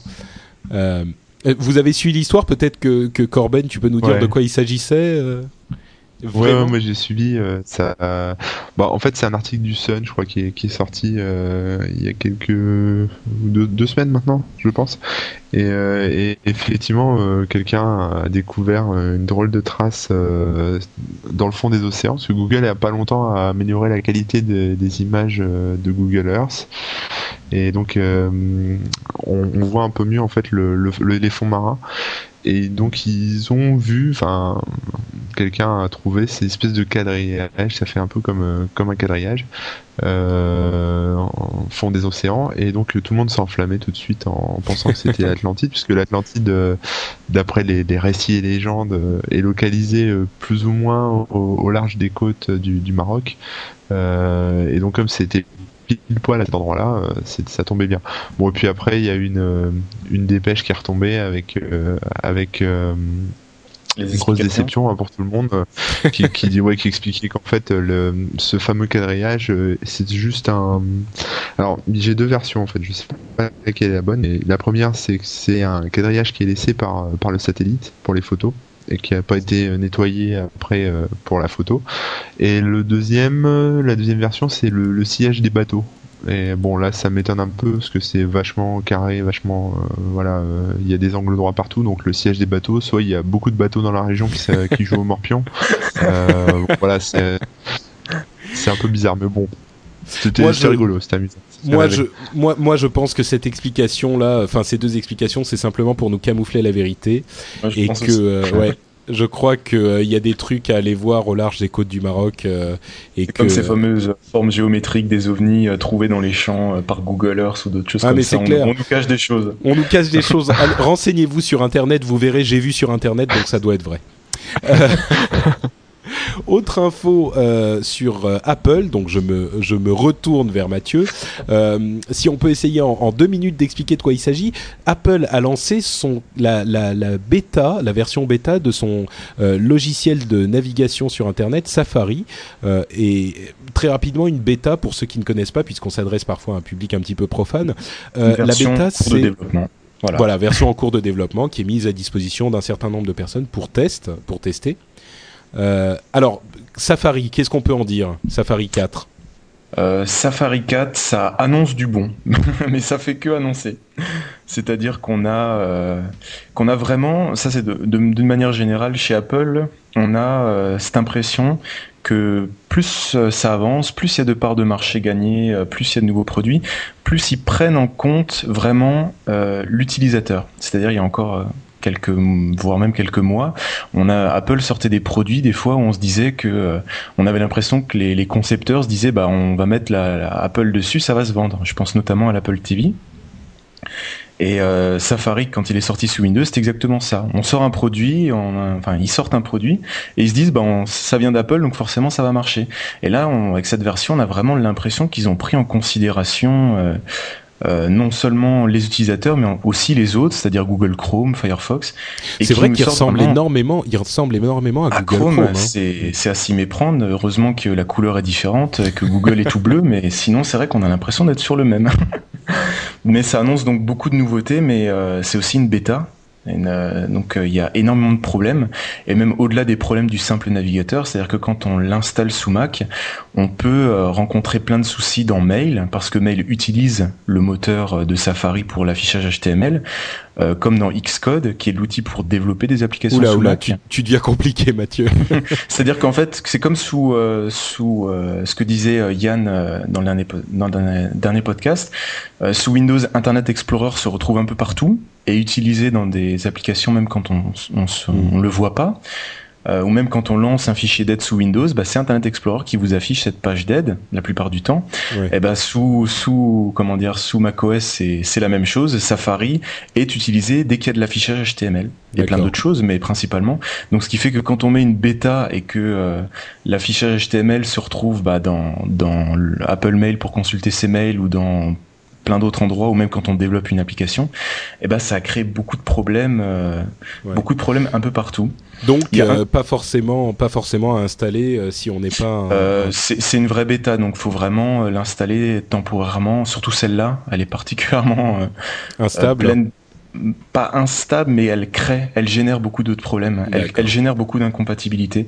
Il y a une seule chose qui est la seule, comment dire, au-delà des nouveautés, etc. Euh, les, les, deux seules choses que j'ai notées, c'était l'incroyable budget com, enfin, je entre guillemets, qui a été mis autour de Safari 4.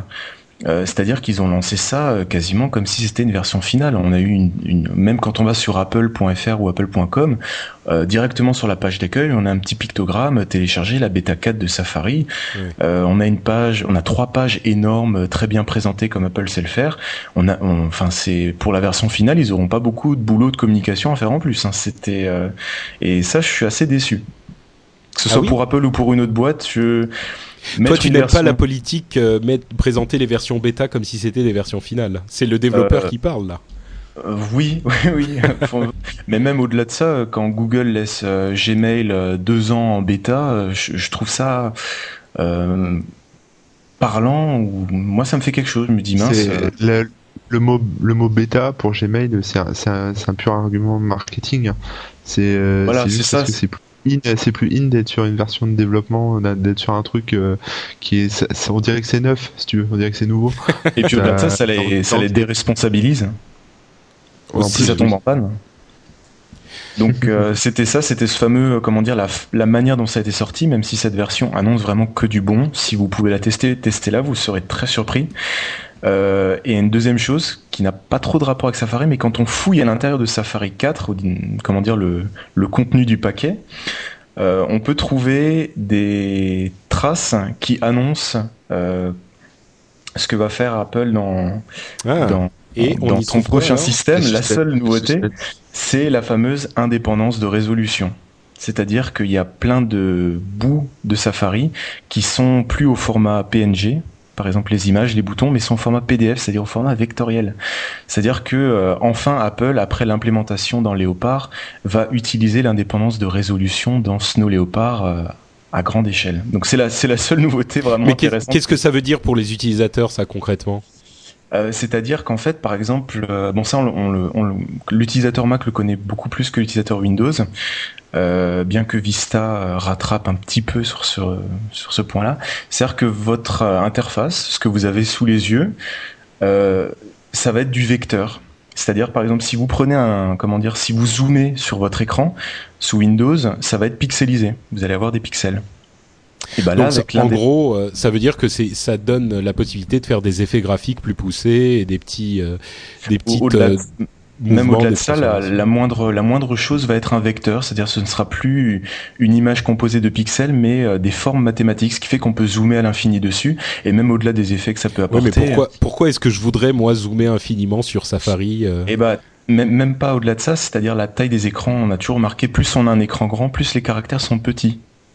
Ah. Ça, vous avez déjà pu remarquer. Et eh ben, l'indépendance de résolution supprime, enfin, je simplifie, supprime ce problème. C'est-à-dire qu'on aura la même taille sur euh, tous les écrans. Et même au-delà de ça, euh, ça, ça annonce des possibilités énormes pour les personnes à déficience visuelle ou handicapées. Euh, donc c'est vraiment, c'est la seule chose pour les gens qui, pour les développeurs qui nous écoutent, c'est la, la chose très intéressante que nous apprend cette, cette version Très bien. Euh, bon bah écoutez, je pense qu'on arrive à la fin euh, de la section news. Euh, J'avais une ou deux petites histoires en plus. Bon allez rapidement. Un petit truc à signaler pour la, la fierté française, monsieur. Mythic est en train de racheter la partie française de Match.com. Alors Mythic, c'est ce site de de rencontres par internet, de petites annonces et de rencontres, euh, et quand Match.com, qui est un géant euh, américain, est arrivé en Europe, on a pensé que Mythic était foutu. Eh ben non, euh, Mythic euh, a réussi à, résister, et non seulement à résister, mais à grossir suffisamment pour bouffer la partie européenne de Match.com enfin la partie française.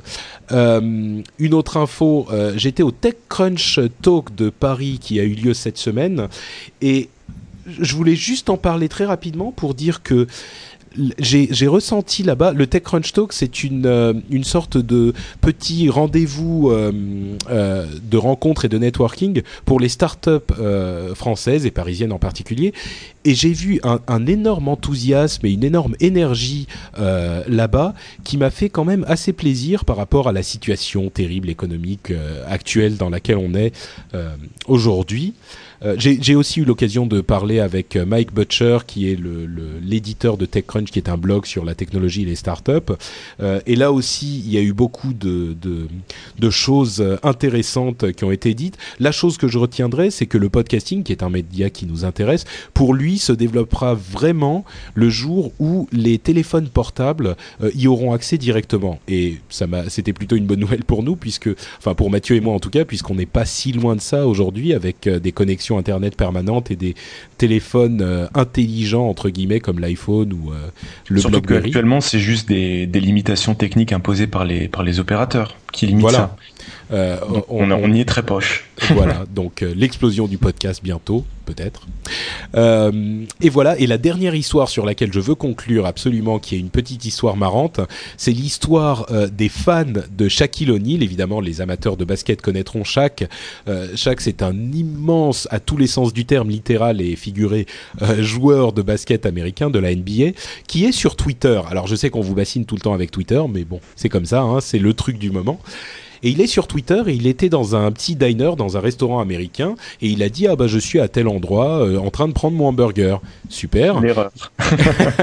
Et il y avait des gens en fait qui le suivaient sur Twitter, euh, qui étaient dans un dans le le, l'immeuble d'à côté en train de bosser, ils se sont dit bon bah on va aller le voir, on va aller voir là-bas si c'est vraiment lui. Euh, allez, allons-y, allons-y. Ils y vont, ils voient que c'est lui et ils se mettent au bar en train de discuter, en train de dire de chuchoter machin et euh, chaque les voit et il remet un truc, euh, un message sur Twitter en disant je sens qu'il y a des Twittereurs à côté de moi. Venez donc me dire bonjour, euh, soyez pas timide. Et là ils voient le message sur leur téléphone portable, ils vont dire bonjour à, à, chaque et ils passent le, le, leur repas avec lui. Ils sont, ils ont pris des photos, tout ça, c'était marrant. Et, et, donc c'était un, un, un, des exemples de la manière dont Twitter a rapproché des gens, a facilité la communication.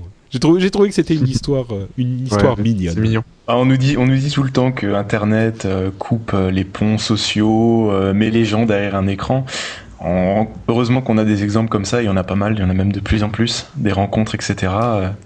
Ah bah moi je ne compte même plus, je compte même plus le nombre de gens que j'ai rencontrés physiquement. Hein. En dehors du fait que nous trois, par exemple, on serait sans doute jamais parlé si on n'avait pas eu exemple. ce genre d'outil.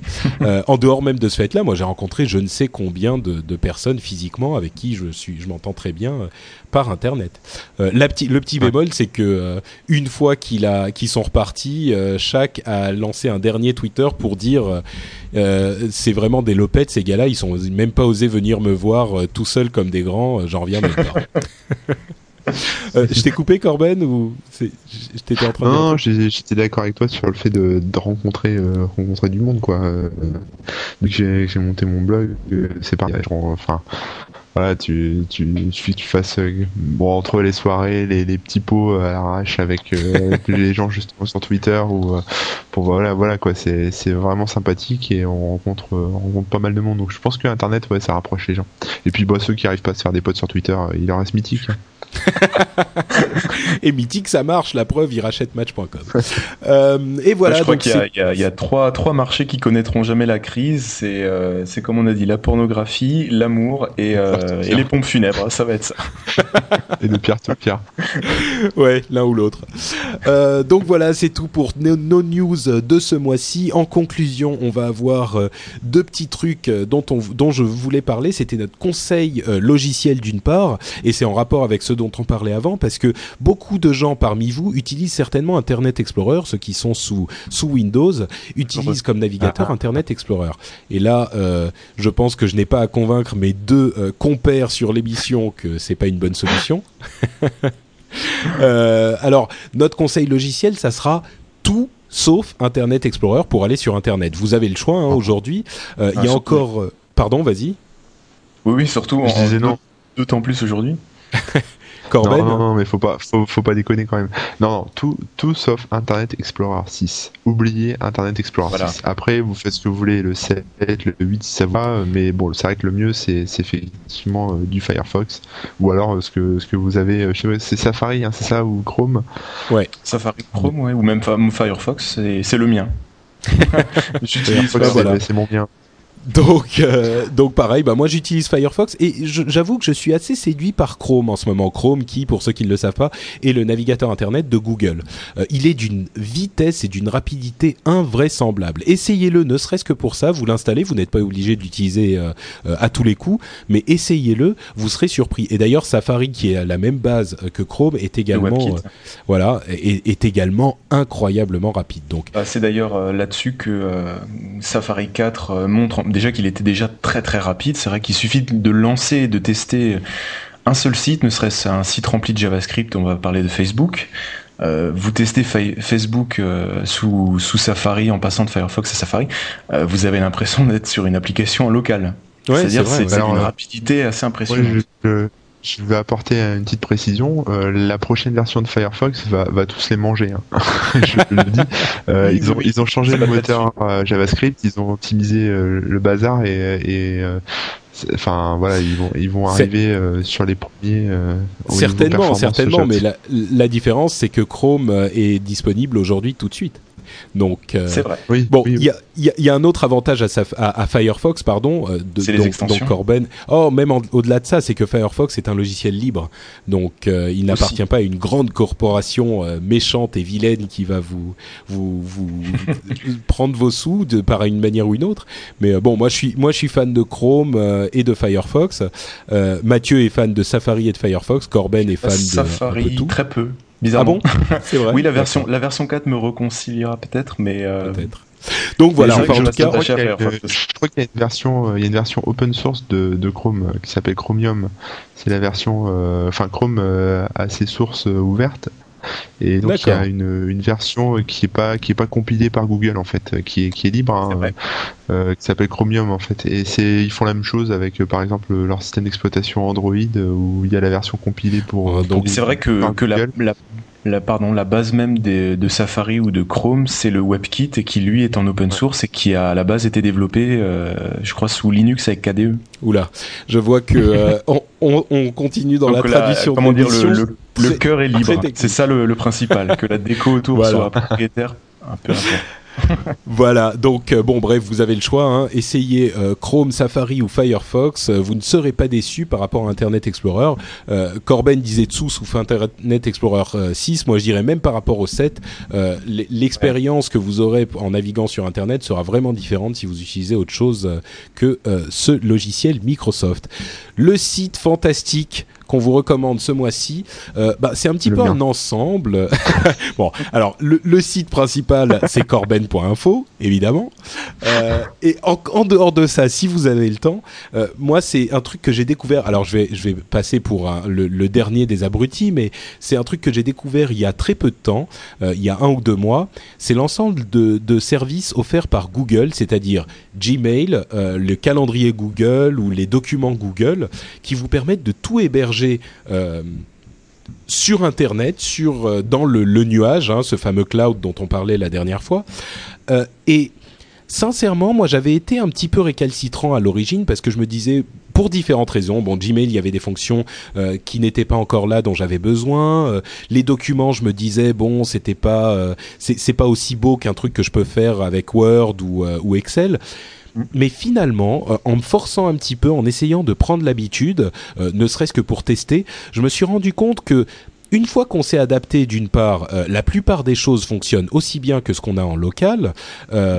exception faite de certaines choses pour des présentations particulièrement complexes ou des documents vraiment qui doit vraiment être mise en forme sous Google Docs, c'est peut-être un petit peu compliqué, mais il y a vraiment une place dans l'utilisation qu'on en fait tous les jours en bureautique ou même en utilisation personnelle euh, pour tous ces outils.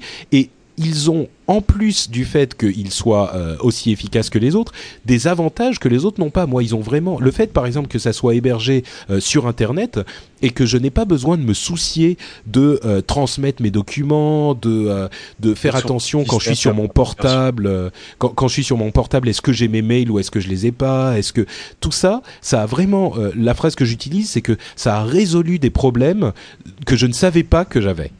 Euh, c'est vraiment, euh, c'est vraiment des, des, des, des choses qu'il faut essayer pour voir si c'est bon pour vous ou pas. Et mon conseil, c'est vraiment de les essayer ne vous dites pas non tout ça c'est pas pour moi j'ai pas confiance si c'est sur euh, sur le net ou je sais pas quoi. De toute façon votre ordinateur il peut tomber en panne aussi donc euh, vous serez bien content d'avoir vos trucs sur le net et de pouvoir y accéder de l'ordinateur du pote ou de ou de l'autre de l'ordinateur de votre petit frère ou de votre femme. Euh, donc il y a des avantages et des inconvénients dans les deux cas mais essayez en tout cas. Vous risquez d'être très agréablement surpris. Forcez-vous pendant deux semaines ou trois et vous verrez la différence. C'est vraiment vraiment intéressant. Et je précise simplement avant de donner la parole à mes deux compères que Google Mail vous permet de récupérer les mails de votre compte euh, existant. Donc euh, vous pouvez essayer Google Mail sans risque, vous récupérez les mails simplement mais vous les laissez sur votre compte existant et vous utilisez votre ancien logiciel et Google Mail en même temps, le temps de voir si ça vous plaît ou pas Et, et, vous pourrez même envoyer par Google, Mail des, des, emails comme s'ils étaient envoyés par votre adresse classique. Vous pouvez spécifier quelle adresse va apparaître dans le champ de réponse et dans le champ de, de, personnes qui a envoyé. Donc voilà, euh, mon petit conseil sur le sujet. J'imagine que vous ne me contredirez pas, euh, Mathieu et Corben. Corben, euh, toi, tu es un adepte de ce genre de choses? Ouais, moi j'aime, enfin moi j'aime beaucoup les, outils de Google. c'est vrai que bon, faut pas être frileux, faut faut pas avoir peur de, de laisser ses infos à Google, mais bon, voilà quoi. Moi, ce que je recommande aux gens, c'est de rien laisser de sensible. Voilà, parce que au-delà du fait que, que Google va exploiter les données ou pas, on s'en fout, c'est plutôt le risque de, de, se faire pirater. Euh, si vous laissez des documents un peu confidentiels ou ce genre de choses, si vous faites voler votre mot de passe, vous, bah voilà, vous les perdez quoi. Euh, donc c'est vraiment à utiliser euh, avec des choses euh, bah, que vous n'avez pas peur euh, de vous faire voler en tout cas. Et, et sinon, oui, moi je suis assez fan de, ce genre d'outils. J'ai par exemple, enfin j'utilise Google Apps qui est, on va dire la, suite Google avec avec la totale, hein, le calendar, le, le, le Google Doc, le, le Gmail. Et et j'ai tout configuré en fait sur mon, nom de domaine. Ce qui fait que bah, quand j'ai euh, ma boîte mail qui est euh, corben.corben.info, c'est un Gmail derrière. Et, euh, et j'ai mes sous-domaines, euh, enfin je, peux configurer si je le souhaite des sous-domaines comme euh, je sais pas mail.corben.info ou calendar.corben.info, etc. Et, et on peut en créer, on peut créer autant de comptes qu'on veut, ce qui fait que pour des, des petites entreprises, euh, c'est tout à fait possible d'avoir euh, un bureau distant, complètement décentralisé, et offrir ça à ses employés et voilà permettre tu, tu, tu, es un petit peu le son est un petit peu euh, euh, bizarre là. Je sais pas si tu es en train de, de, de, télécharger sur Pirate Bay en même temps, mais. Euh, Désolé. Non. mais ouais, bah écoute, il faudra qu'on parle parce que tu m'intéresses avec cette histoire de configurer Google, Google Mail derrière ton propre domaine. Il faudra que tu m'expliques comment ça marche. c'est sur mon site, c'est sur mon site, tout expliqué. Ah d'accord, bah j'irai y jeter un coup d'œil. Encore une fois, allez sur corben.info pour voir tout ça. Mathieu, rapidement, j'imagine que donc moi je suis je suis converti mais depuis des années donc j'utilisais euh, Gmail. Et c'est vrai que j'ai eu la chance de pouvoir déployer euh, Google Apps pour entreprise euh, dans une société qui compte 150 collaborateurs. Et c'est vrai que comment dire déployer une solution qui est celle-ci, c'est-à-dire Gmail, Google Calendar, Google Documents, etc., comparé à une autre solution, que ce soit IBM Lotus ou, ou Microsoft Actions, qui coûte, qui coûte plusieurs bras, euh, par mois ou par an. Euh, c'était d'une simplicité déjà assez incroyable. C'était euh, pour l'administrateur, c'était assez assez phénoménal. Et après pour l'utilisateur de tous les jours, qui étaient des utilisateurs qui, mis à part Microsoft Word ou Excel, ne lançaient rien d'autre. Ça a d'une résolu des problèmes de transmission de documents. Vous imaginez bien les, kilomètres de, de tableaux Excel qu'il peut y avoir dans une entreprise. Euh, ça a résolu des problématiques et ça a en plus créé des choses qui étaient impossibles, c'est-à-dire travailler à plusieurs sur un tableau, euh, comment dire, avoir une personne euh, à Lyon qui travaille sur un tableau de rentabilité et avoir une autre personne à Paris qui consulte ce même tableau mis à jour en temps réel sur son iPhone devant les fournisseurs. Enfin, ça a créé des choses assez incroyables et euh, c'est vrai qu'il y a une petite appréhension parce que c'est un peu nouveau, c'est un peu bizarre, mais après 3-4 jours, une fois qu'on a compris que ça fonctionne pareil et toutes les possibilités que ça permet, là c'est c'est l'utilisateur qui lui-même va chercher et va trouver des choses et va va créer des choses assez incroyables. Bah écoute, moi je voyais ça du point de vue euh, du point de vue personnel et de l'utilisation pour les particuliers, mais c'est sûr que euh, j'imagine tout à fait que pour une entreprise, euh, même de taille relativement importante, ça peut apporter des des, des nouvelles manières de, de travailler qui sont vraiment intéressantes quoi. Donc oui, bah tout à fait. Donc que vous soyez particulier ou dans une entreprise, c'est vraiment à tester. En tout cas, testez-le. Voilà, c'est le message qu'il faut retenir. Testez la, la suite d'applications Google. Vous, ça vous apportera peut-être quelque chose de très intéressant et on est tous là pour vous dire que euh, la période d'essai est terminée et vous pouvez vous lancer sans trop de crainte. Euh, c'est quelque chose de, véritablement qui apporte une valeur en plus. Et ça peut apporter une, complémentarité complète, voire totale, parce que là, on a le principe de Google qui est très ouvert, c'est-à-dire tous vos Google documents, vous pouvez les télécharger au format Word, au format OpenOffice, au format PDF, au format... Donc en fait, tout ce que vous mettez dedans, tout ce que vous créez dedans peut être sorti, repris, partagé, voilà, vous vous enfermez pas avec quoi. Voilà, exactement. Moi, j'ajouterai un truc aussi, c'est que pour, pour les nomades, c'est l'idéal parce que même quand on n'est pas tout le temps connecté, euh, il y a un petit plugin qui s'installe par exemple sur, euh, sur Firefox qui s'appelle Google Gears euh, et qui permet justement de, d'aller consulter ses mails de façon déconnectée. Donc, c'est-à-dire qu'il Comme si c'était un logiciel. mails en voilà, comme si on était euh, sur un logiciel euh, offline complètement déconnecté et même chose avec les documents, etc. Donc, euh, et une fois que vous pouvez écrire des mails et rédiger ça dans, dans le train, par exemple, pendant qu'on est pendant qu'on n'est pas connecté, et, et, dès que vous arrivez au bureau, vous branchez l'ordi et, et, tout, tout synchronise et tout s'envoie et vous récupérez vos nouveaux mails, etc. Bah, c'est vrai que moi, c'était l'un des trucs qui faisait que j'étais un petit peu réticent euh, jusqu'à l'arrivée de Google Gears l'année dernière, euh, c'est que je me disais si jamais par un malheureux hasard ma connexion internet saute, bah, j'ai plus accès à rien quoi. Et je fais comment? Et ben là, effectivement, Google Gears euh, résout ce problème. J'ai quand même mes, mes documents et une partie de mes mails les plus récents sur euh, sur mon ordinateur. Et voilà. Et, euh, et, et, le jour où je me reconnecte, et ben tout va bien. et puis si je suis pas connecté, c'est pas grave. Donc pour les pour les portables, c'est important aussi juste un conseil, enfin moi ce que je fais c'est que je, je récupère quand même tous mes emails en, en POP3 hein, de manière classique euh, sur mon ordinateur euh, avec Thunderbird. Et en euh, plus. ça si un jour Gmail se fait effacer de la planète pour définitivement j'aurai quand même une copie de mes mails. C'est-à-dire que tu fais un tu fais tous les jours une fois par jour, tu télécharges tous tes mails sur sur Thunderbird. Ouais, voilà, voilà. D'accord, je vois. Mais tu les classes pas par contre, tu les colles euh, sur ton truc et puis voilà, c'est pour archive. Je classe jamais rien moi. D'accord. bon, et eh ben écoutez, euh, avant de nous quitter, je vais quand même parler d'un message qui nous a été laissé sur le blog euh, par Jason, qui nous parlait, euh, qui nous répondait par rapport aux, infos qu'on donnait sur les livres électroniques la dernière fois, pour nous donner quelques précisions qui sont assez intéressantes. Donc je vais vous les répéter ici. D'une part, la première chose qu'il disait, c'est que l'encre électronique était très proche du papier quand on le disait, c'est-à-dire que le contraste est très fort et qu'on peut même lire en plein soleil. Donc ça, c'est une chose qui est très différente d'un écran classique, hein, qui est brillant, mais qui, qui, est difficile à lire en plein soleil. Il dit également que l'un des autres avantages, c'est que l'électricité n'est consommée que quand on change de page, ce qui fait que la batterie va durer très très très longtemps. Euh, par contre, l'un des problèmes, ça va être que le taux de rafraîchissement, le temps de changer de page, ça va être 0,5 secondes entre chaque page. Alors évidemment, c'est pas super long si on veut juste changer de page pour un pour un livre, mais euh, le problème, c'est que ça veut dire qu'il n'y a pas d'animation ou de vidéo ou de choses comme ça. Et l'autre problème, c'est que euh, ça n'affiche qu'en niveau de gris. C'est quelque chose qu'on n'a pas dit là encore. Donc il n'y a pas de couleur. Euh, c'est uniquement des, niveaux de gris différents.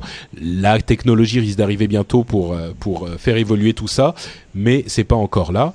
en même temps, il faut que ça reste un livre.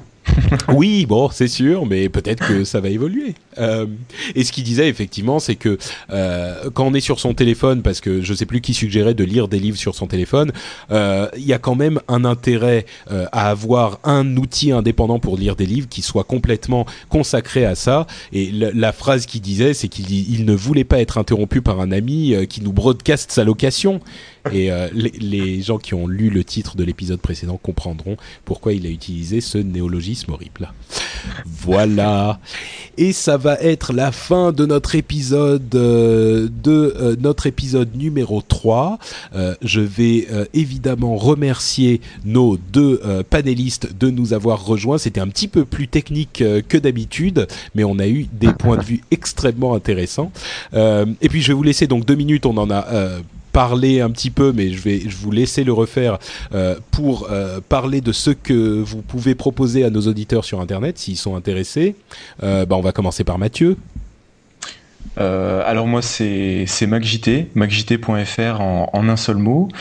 Euh, le podcast de l'actualité Apple, mais aussi plus généralement des nouvelles technologies. Tous les dimanches soirs à 19h30, on aborde aussi bien le sujet Apple que Microsoft que d'autres.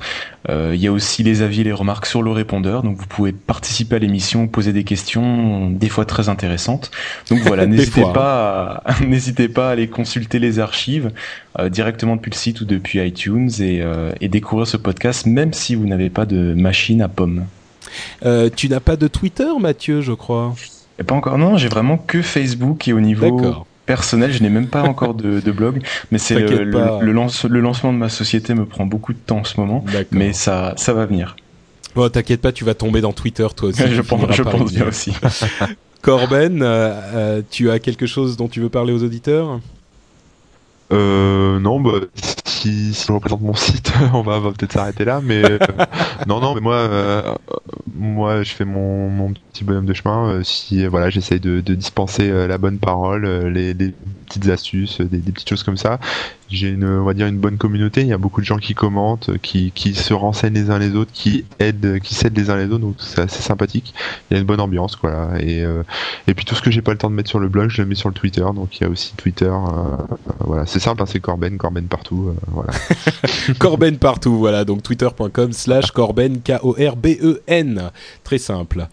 Et ben ça va être tout pour cette émission. je vais inviter les auditeurs à aller sur iTunes pour nous laisser un petit commentaire s'ils ont aimé ou même s'ils n'ont pas aimé d'ailleurs. Euh, un petit commentaire, une petite note, ça nous aide à avoir un petit peu plus de visibilité sur le l'iTunes Store et donc euh, ça nous fait un petit peu de promotion. Euh, ça sera très gentil de votre part. Est-ce que les auditeurs peuvent voter pour pour virer des gens, c'est appuyer sur un et sur deux pour te virer toi du, podcast. non, c'est pas possible ça. Je Écoute, sur... moi, je suis pas tué des podcasts. sur iTunes, c'est pas possible, mais peut-être qu'il faudrait qu'on fasse un, ah. petit truc sur le site pour faire euh, appuyer sur un pour virer Corben, appuyer sur deux pour virer Mathieu. c'est une bonne idée, il faudra y penser. Le, le, reality euh, rendez-vous tech. Le jeu des euh, chaises musicales des intervenants. Voilà.